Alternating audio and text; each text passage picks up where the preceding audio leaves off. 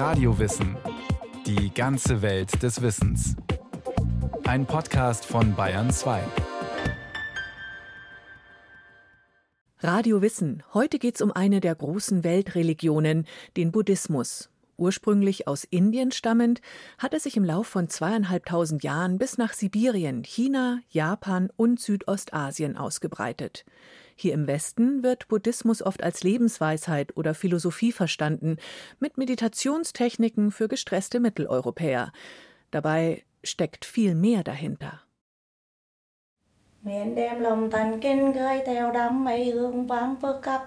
Jeden Morgen betet Kim No an ihrem Hausaltar. Ihre Tochter Nicole auch. Davor hat sie meditiert. Weil da man ja wirklich in Ruhe in sich geht und es spielt sicherlich auch schon eine Rolle zur Leiterlösung. Es trägt dazu bei, dass man da näher kommt. Die 35-Jährige aus Putzbrunn bei München pflegt die Religion ihrer vietnamesischen Ahnen, den Buddhismus. Das Ziel ist wirklich das Erlösen vom Leid. Ne?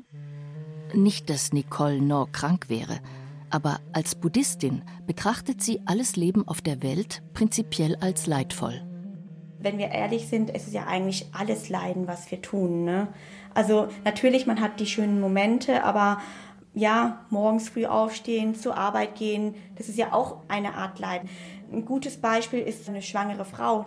Die Frau trägt das Baby neun Monate aus, ist ja auch eine Art von Leiden. Oder ja, wenn man alt wird, dann hat man ja auch diese Wehwehchen hier und da Krankheit, das ist ja auch eine Art von Leiden. Wenn Nicole No stirbt, wird sie nach buddhistischer Vorstellung wiedergeboren. Und dann beginnt das Leid von neuem. Sogar das Meditieren ist nicht ganz frei von Leid. Ich muss sagen, ich bin nicht gut im Meditieren. Ich tue mich noch sehr schwer. Ja. Es ist auch das lange Sitzen und das richtige Sitzen und dann an nichts denken. Da sind Nicole Nord die Gesänge lieber und die hundert Niederwerfungen auf ihrer harten Matte. Die Niederwerfungen stehen für Reue, dass man sich quasi jeden Tag klar macht. Ich meine, man macht als Mensch sehr viele Fehler, ohne es sich bewusst zu werden. Und das ist sozusagen auch eine symbolische Geste oder Art, Reue zu zeigen. Okay, ich habe jetzt vielleicht gestern zu meiner Kollegin etwas gesagt, was ich gar nicht so gemeint habe, ist mir aber erst heute Abend klar geworden und es tut mir leid, ich habe es nicht so gemeint. Dabei spielt es keine Rolle, ob die Kollegin das jemals erfährt. Ja, also wenn es mir danach ist oder wenn ich sie am nächsten Morgen sehe und wenn es mich beschäftigt hat, dann sage ich ihr das dann schon. Aber sonst nie eigentlich. Im Blick hat Nicole No erst einmal sich. Das ist einfach für sich selber oder für mich selber die Praxis, damit klarzukommen. Also klar, wir sagen, das Leben ist leidvoll, aber jedes Individuum schaut, dass er das auch für seine Art und Weise selber lösen kann. Und ich meine, wenn man mit sich selber zufrieden ist, dann kann man auch erst anderen helfen. Ne? Wenn man jemandem hilft, wird einem geholfen. Wenn man anderen Gutes tut, erfährt man selbst Gutes. In diesem Leben oder im nächsten, glaubt die Buddhistin Nicole No. Das ist einfach das Ursache-Wirkungsprinzip. Und wir glauben eben dran, dass das vorherige Leben und das jetzige Leben und das zukünftige Leben, das hat alles einen Zusammenhang. Also das ist ja wie dieser Wiedergeburtenkreislauf, sagt man auch im Buddhismus.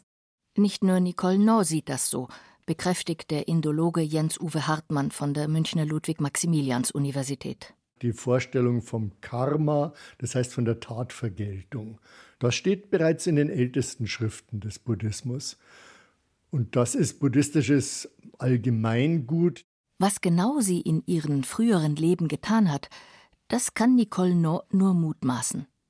Sie bringt ein Beispiel aus ihrer Schulzeit. Ich war nicht gut in Mathe. Egal, was ich gemacht habe, viel Nachhilfe für mich selbst gelernt. Ich wurde einfach nicht besser.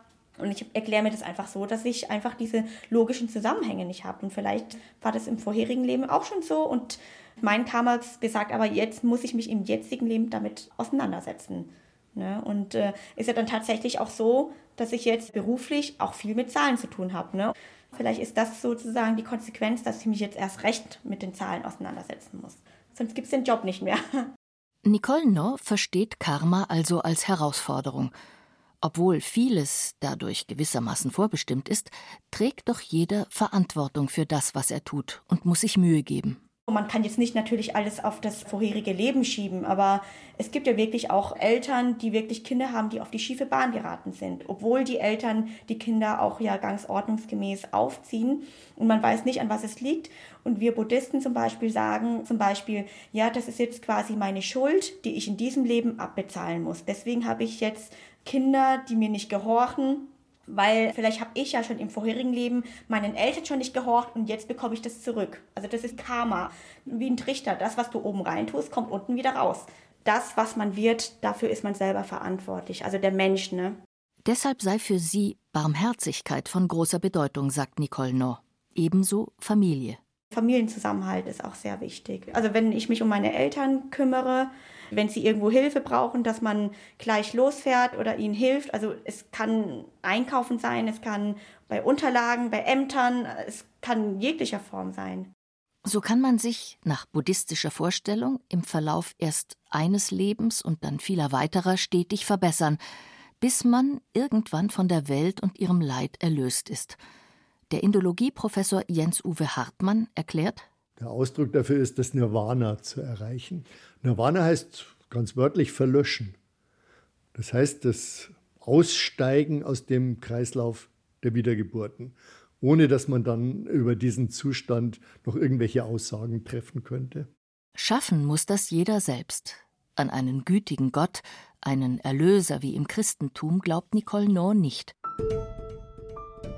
Nur ein großes Vorbild gibt es, eine Statuette von ihm steht auf ihrem Hausaltar, den Buddha.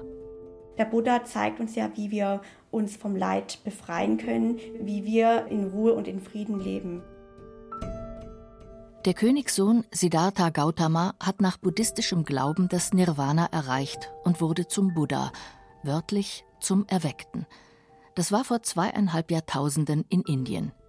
Den Weg zum Nirvana soll er jahrelang gesucht haben, mal mit mehr, mal mit weniger Askese, Selbstkasteiung und Meditation. Nachdem er den Weg gefunden hatte, zog er durch die Lande und lehrte andere, ihn zu gehen. Der Buddha bekam offenbar immer mehr Anhänger. Seine Gemeinschaft war eine von damals wohl sehr vielen in Indien, sagt der Indologe Jens-Uwe Hartmann von der Münchner Ludwig-Maximilians-Universität die nordostindische Gangesebene, die ist unglaublich fruchtbar und das hat eine Überproduktion von Nahrungsmitteln erlaubt. Und das hat erlaubt, dass so, ich bezeichne das mal als Aussteigerorganisationen, dass asketische Richtungen entstanden sind, die selber nicht an der Produktion beteiligt waren, sondern außerhalb der Gesellschaft, aber von der Gesellschaft gelebt haben. Das ist erst in dieser Zeit möglich geworden, dass die leben können, dass die unterstützt werden können von der, ich nehme den modernen Begriff von der arbeitenden Bevölkerung. Die Schrift sei in dieser Gegend erst zwei Jahrhunderte später erfunden worden, so Jens-Uwe Hartmann. Bis dahin müssen die Lehren des Buddha also rein mündlich überliefert worden sein. Das bedeutet, dass wir an den Buddha selber und an das, was er gesagt haben könnte, noch schlechter rankommen als an das, was Jesus gesagt haben könnte. Und so ranken sich um beide zahlreiche Mythen. Die spielen bis heute eine große Rolle, besonders die Gründungsmythen. Wie gegensätzlich die sind, darauf weist der Buddhismusforscher Patrice Ladwig vom Max-Planck-Institut für ethnologische Forschung in Halle hin. Einerseits ist da Jesus, der Underdog, unehelicher Sohn aus ärmlichen Verhältnissen, geboren in einem Stall beim Vieh, in unruhigen Zeiten unter der Herrschaft des fernen Rom. Schon als Säugling ist er Mordattacken der Mächtigen ausgesetzt und wird zum Flüchtling. Und mit dem Buddhismus haben sie halt wirklich eine glorreiche Geschichte eines Königssohns, der im Palast eingesperrt wird von seinem Vater, weil er nicht rausgehen soll, wird vom Leiden ferngehalten, dann aber halt beim Rausschleichen nachts in die Welt das Leiden sieht, sieht dann Leprakranke, hungernde Leute und dann einfach beschließt, kein König zu werden und den Weg der Entsagung zu gehen und ein Asket zu werden die Wahrheit zu finden. Und der Buddhismus startet als Abspaltung vom Königtum. Der Buddha entsagt ja dem Thron, aber natürlich seine Beziehung dazu immer beibehält. Sozusagen haben wir da beim Buddhismus eine positive Vernetzung von Macht und Askese und während wir im Christentum sozusagen eher ja, Widerstand und Unterdrückung haben in der Entstehung. Rasch fand der Buddha Könige und andere Mächtige, die ihn und seine neu gegründete Gemeinschaft förderten. Zum Beispiel haben sie Klöster finanziert. Umgekehrt half der Buddhismus ihnen, mächtiger zu werden. Der Indologe Jens-Uwe Hartmann betont, der Buddhismus ist nirgends unpolitisch.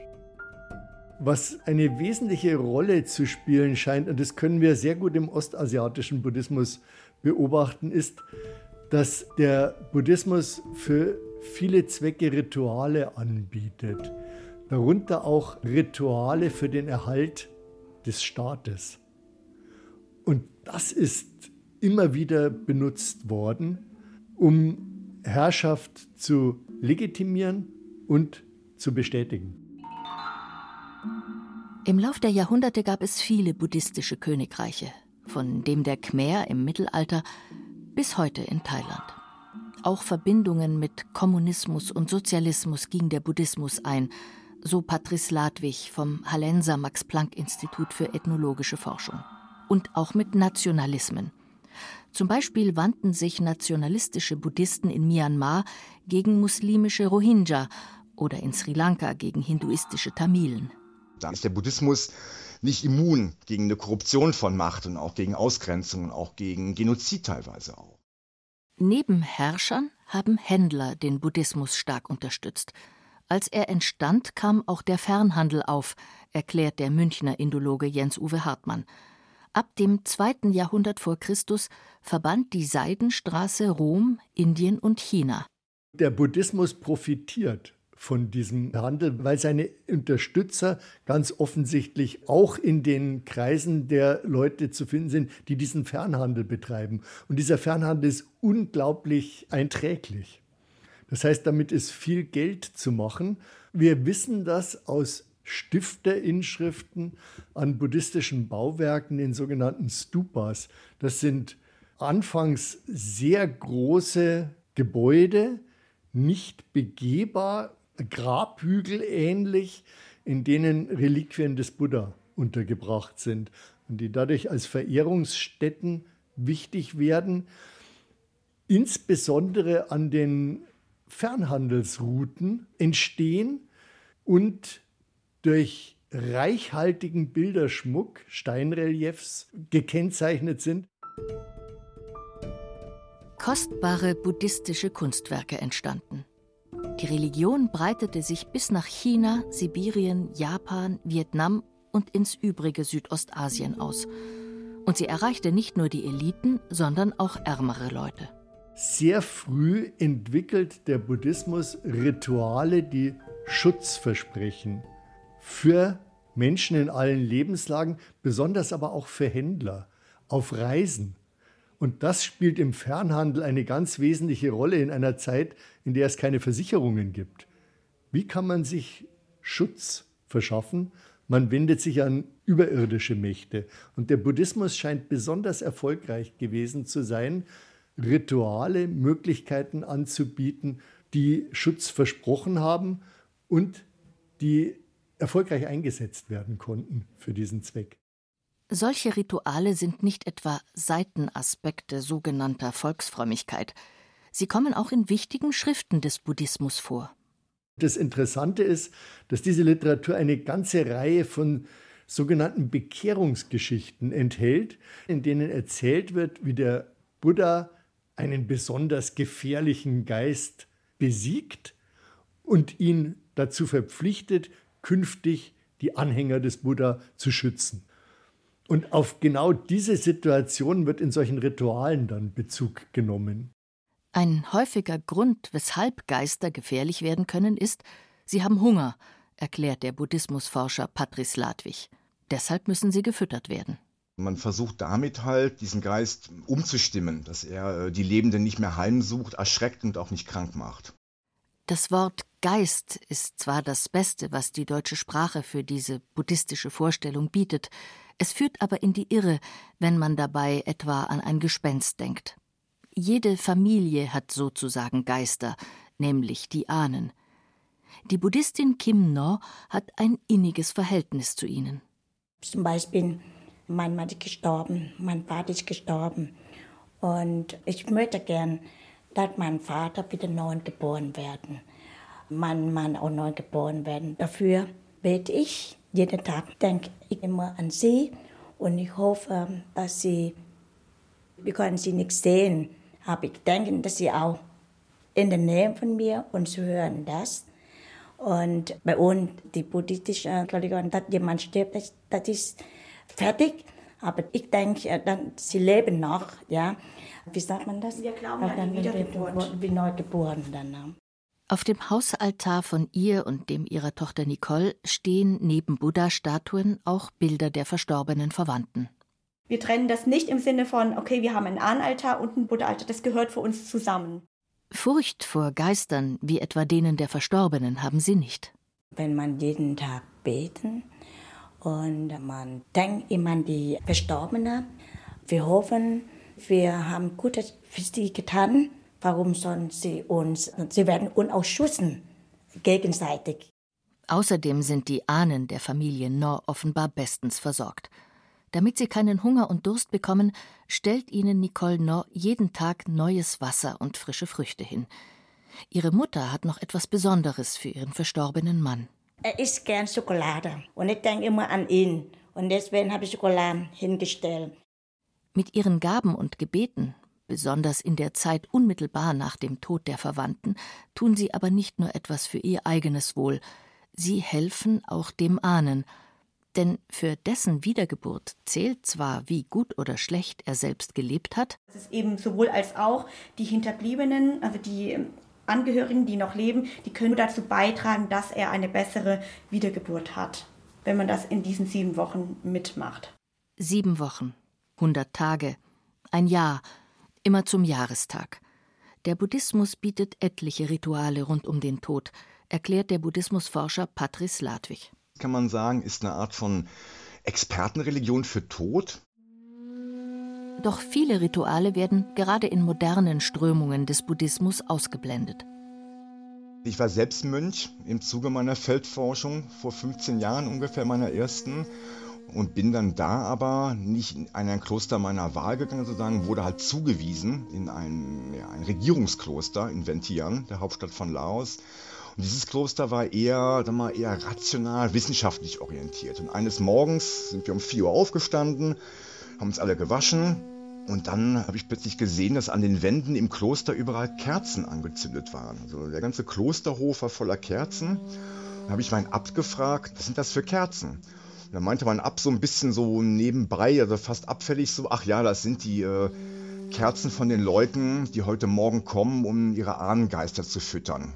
Sozusagen war es in meinem Kloster halt, wurde es ein bisschen runtergespielt, geleugnet kann man sagen, weil das ein sehr moderner Abt war, der von Geistern eher weniger hielt. Und wenn man aber dieses Kloster verlassen hat, war klar, dass in der breiten Bevölkerung draußen diese Rituale eine ganz große Rolle spielen und auch Ahnen regelmäßig bei Ritualen gefüttert und verehrt werden. Sei es, um sich gegenüber christlichen Missionaren besonders rational und modern zu geben, sei es eine Reaktion auf das so erfolgreiche technisch-naturwissenschaftliche Weltbild. Jedenfalls, so der Münchner Indologe Jens-Uwe Hartmann, übernehmen moderne buddhistische Strömungen in Asien damit eine Darstellung des Buddhismus, die im 19. Jahrhundert in Europa entwickelt wurde, und zwar von einer Elite. Das war vor allem das Bildungsbürgertum, was vom Buddhismus angezogen war, und das war nicht vereinzelt. Was ist der Hintergrund dafür? Schopenhauer. Das ist der Philosoph Arthur Schopenhauer gewesen, der sich für Indien und den Buddhismus interessiert hat. Heute ist der fast vergessen. Aber damals ist man an dem praktisch nicht vorbeigekommen, wenn man ein gebildeter Mensch sein wollte. Zugleich in der zweiten Hälfte des 19. Jahrhunderts werden die ersten wissenschaftlichen Abhandlungen über den Buddhismus verfasst, die die buddhistische Lehre als etwas Rationales, für jeden Verständigen Einsichtiges präsentieren, wo Geister und Rituale überhaupt keine Rolle spielen in den Darstellungen, wo eben so der philosophische Aspekt betont wird.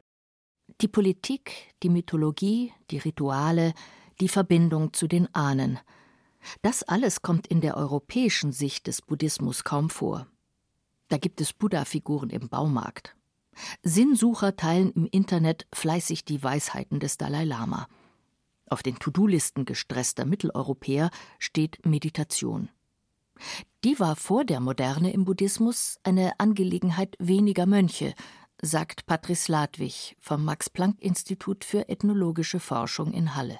Der Buddhismus, der halt Meditation betreibt, ist halt nur ein ganz, ganz kleiner Teil von dem größeren Buddhismus. Aber sozusagen haben wir uns diesen Teil halt rausgepickt im Westen, weil der vielleicht gerade auch unserem Problem und unserem Weltbild so halbwegs entspricht. Zumal der Buddhismus keinen allgemeingültigen Kerntext habe, wie das Christentum die Bibel oder die Islam den Koran. Der Münchner Indologe Jens-Uwe Hartmann betrachtet ihn als ein religiöses Gesamtangebot, in dem jeder das finden kann, was zu seinem jeweiligen Weltbild passt. Und das betont man dann. Nur solche Religionen überleben, denen es gelingt, sich an diese kulturellen Veränderungen, an solche Zeitströmungen anzupassen. Miền đem lòng thành kinh khơi theo đám mây hương vang phước các mười vương cúng dường ngồi tam bao. Für Kim No stehen die Alltagsrituale im Vordergrund, vor allem seit die Kinder aus dem Haus sind und sie Zeit hat. Es ist die Gewohnheitssache. An einem Tag, wenn ich nichts mehr mache, findet bei mir irgendwas.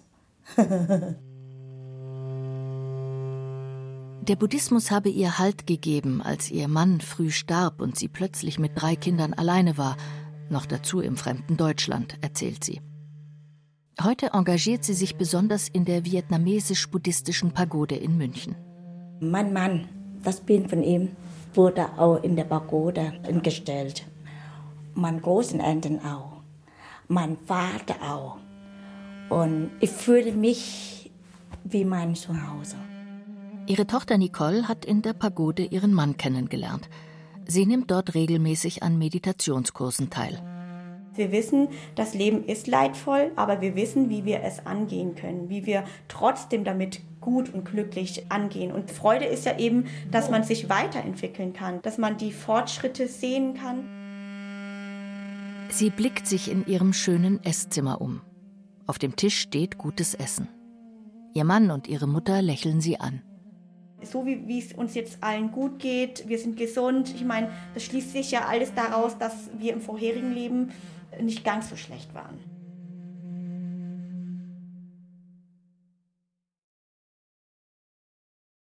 Der Buddhismus. Bettina Weiz hat sich mit dieser Weltreligion beschäftigt und Menschen in Deutschland besucht, deren Alltag vom Buddhismus geprägt ist.